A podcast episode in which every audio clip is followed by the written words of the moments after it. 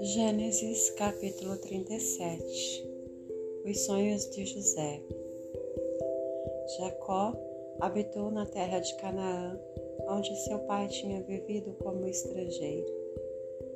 Esta é a história da família de Jacó. Quando José tinha 17 anos, pastoreava os rebanhos com seus irmãos. Ajudava os filhos de Bila e os filhos de Zilpa, mulheres de seu pai, e contava ao pai a má fama deles. Ora, Israel gostava mais de José do que de qualquer outro filho, porque lhe havia nascido em sua velhice. Por isso mandou fazer para ele uma túnica longa. Quando os seus irmãos viram que o pai gostava mais dele do que de qualquer outro filho, odiaram-no e não conseguiam falar com ele amigavelmente. Certa vez, José teve um sonho e, quando o contou a seus irmãos, eles passaram a odiá-lo ainda mais. Ouçam o sonho que tive, disse-lhes. Estávamos amarrando os feixes de trigo no campo, quando o meu feixe se levantou e ficou em pé, e os seus feixes se ajuntaram ao redor do meu e se curvaram diante dele. Seus irmãos lhe disseram: Então você vai reinar sobre nós? Quer dizer que você vai nos governar?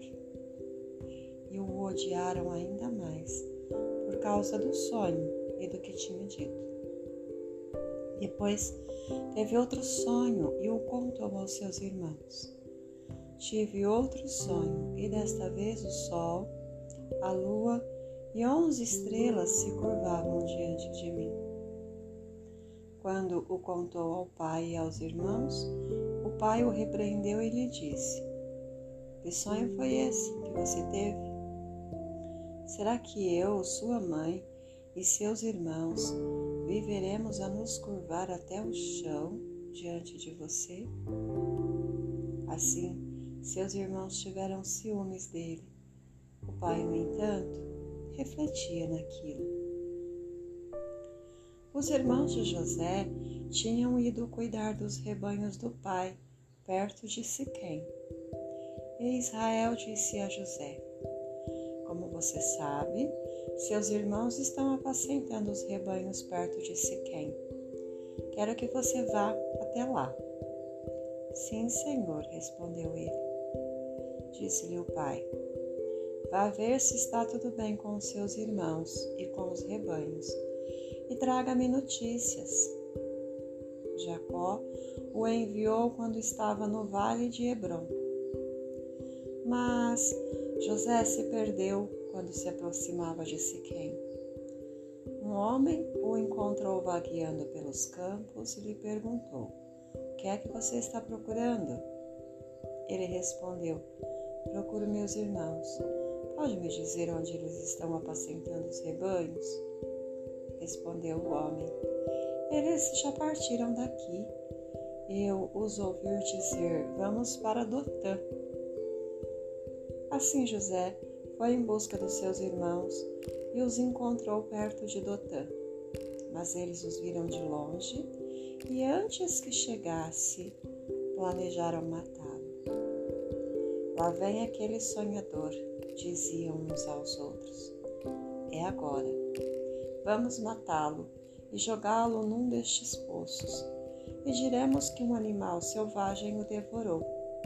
Veremos então que será dos seus sonhos? Quando Rubem ouviu isso, tentou livrá-los das mãos deles, dizendo: Não lhe tiremos a vida.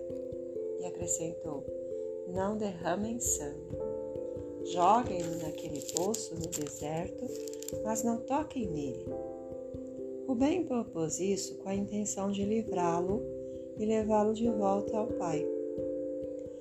Chegando José, seus irmãos, lhe arrancaram a túnica longa agarraram-no e o jogaram no poço, que estava vazio e sem água. Ao se assentarem para comer, viram ao longe uma caravana de israelitas que vinha de Gileade.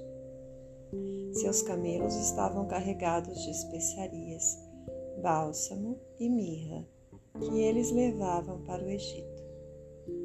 Judá disse então a seus irmãos: Que ganharemos se matarmos o nosso irmão e escondermos o seu sangue? Vamos vendê-lo aos ismaelitas. Não tocaremos nele, afinal é nosso irmão, é nosso próprio sangue. E seus irmãos concordaram. Quando os mercadores ismaelitas de Midian se aproximaram, seus irmãos tiraram José do poço e o venderam por vinte peças de prata aos ismaelitas, que o levaram para o Egito. Quando Rubem voltou ao poço e viu que José não estava lá, rasgou suas vestes e, voltando a seus irmãos, disse: O jovem não está lá. Para onde irei agora?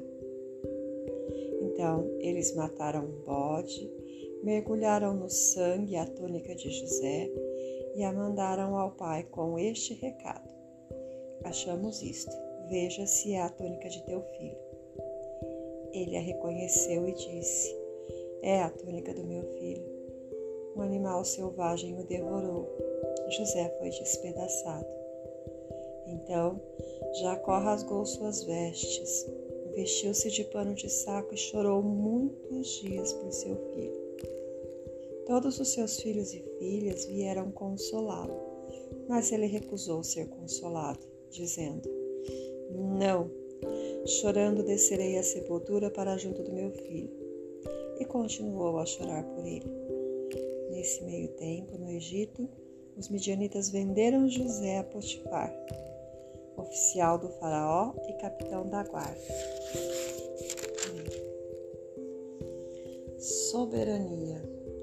Gênesis 37, 3, 23, 24 e 28. Se os irmãos de José tivessem entendido a soberania de Deus, talvez não tivessem ficado tão irritados com seu irmão mais novo quando disse haver sonhado que iria governá-los. Isso realmente os incomodou porque eles já não gostavam dele. Então, agindo segundo a carne, livraram-se dele. Não é isso que fazemos? Quando não gostamos de alguém que nos incomoda, livramos-nos dele, ou, na melhor das hipóteses, o ignoramos. Apesar disso, quantas vezes ocorreu desta pessoa ter sido o maior instrumento de Deus para fazer um trabalho especial em nossa vida? Essa é a soberania de Deus. Ele faz o que lhe agrada, usa quem quer e age de modo que a mesma coisa que lhe causa irritação se transforme na melhor coisa para você. Reflita sobre isso.